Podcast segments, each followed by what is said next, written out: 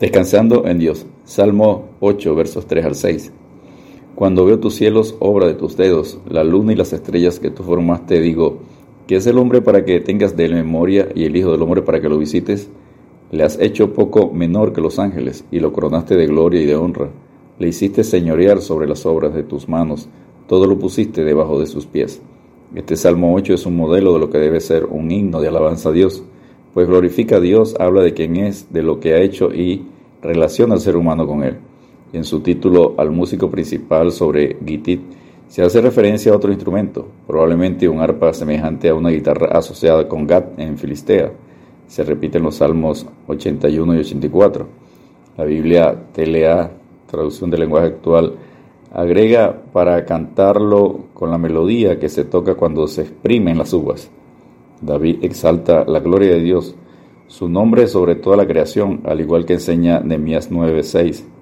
Tú solo eres Jehová, tú hiciste los cielos y los cielos de los cielos, con todo su ejército, la tierra y todo lo que está en ella, los mares y todo lo que hay en ellos, y tú vivificas todas estas cosas, y los ejércitos de los cielos te adoran.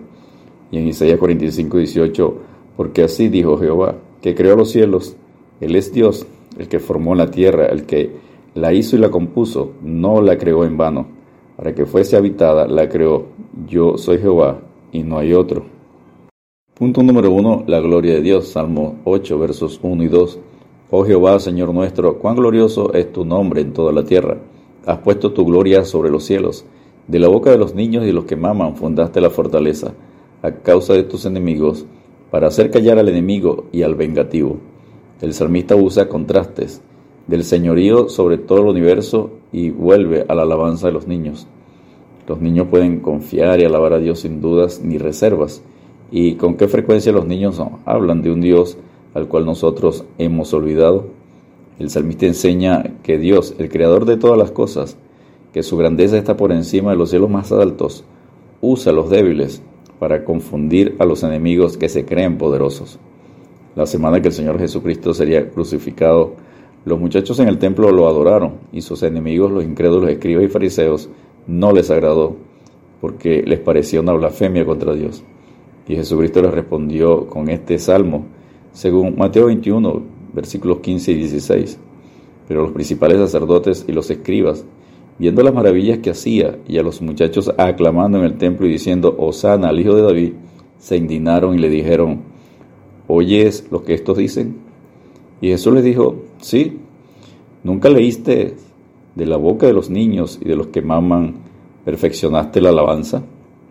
Enseña el apóstol Pablo en 1 Corintios 1, versículos 25 al 29, porque lo insensato de Dios es más sabio que los hombres, y lo débil de Dios es más fuerte que los hombres. Pues mirad, hermanos, vuestra vocación, que no sois muchos sabios según la carne, ni muchos poderosos, ni muchos nobles, sino que lo necio del mundo escogió Dios para avergonzar a los sabios, y lo débil del mundo escogió Dios para avergonzar a lo fuerte, y lo vil del mundo y lo menospreciado escogió Dios, y lo que no es para deshacer lo que es, a fin de que nadie se jacte en su presencia. Punto número 2. ¿Qué es el hombre? Salmo 8, versos 3 al 8. Cuando veo tus cielos, obra de tus dedos, la luna y las estrellas que tú formaste, digo, que es el hombre para que tengas de él memoria y el Hijo del hombre para que lo visites. Le has hecho poco menor que los ángeles y lo coronaste de gloria y de honra. Le hiciste señorear sobre las obras de tus manos, todo lo pusiste debajo de sus pies. Qué maravilla que un Dios tan grande se interese en cada uno de nosotros.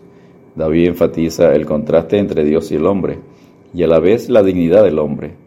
El salmista está pensando en todo ser humano, pero el autor de Hebreos usa este pasaje en sentido más intenso y más profundo aplicado a Cristo, en Hebreos 2, versículos 6 al 8. Le has hecho señorear, Salmo 8, verso 6, enfatiza la dignidad que Dios ha dado al hombre. Dios confía en el ser humano y le da responsabilidad. Es un eco de Génesis, capítulo 1, versículo 28. Debajo de sus pies es una frase encontrada en varias inscripciones antiguas para mostrar el dominio sobre algo o alguien.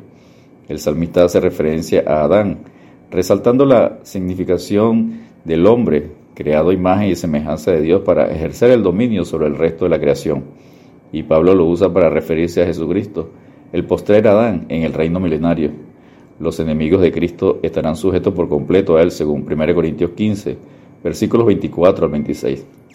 Luego el fin, cuando entregue el reino al Dios y Padre, cuando haya suprimido todo dominio, toda autoridad y potencia, porque preciso es que Él reine hasta que haya puesto a todos sus enemigos debajo de sus pies, y el postrer enemigo que será destruido es la muerte. Enseña el apóstol Juan en el capítulo 5, versículos 22 y 23, porque el Padre a nadie juzga, sino que todo el juicio dio al Hijo, a Jesucristo, para que todos honren al Hijo como honran al Padre. El que no honra al Hijo, no honra al Padre que le envió. Descansemos en Dios, dando gloria y honra al Creador de todas las cosas, como enseña el Salmo 104, verso 24. Cuán innumerables son tus obras, oh Jehová. Hiciste todas ellas con sabiduría. La tierra está llena de tus beneficios. Dios te bendiga y te guarde.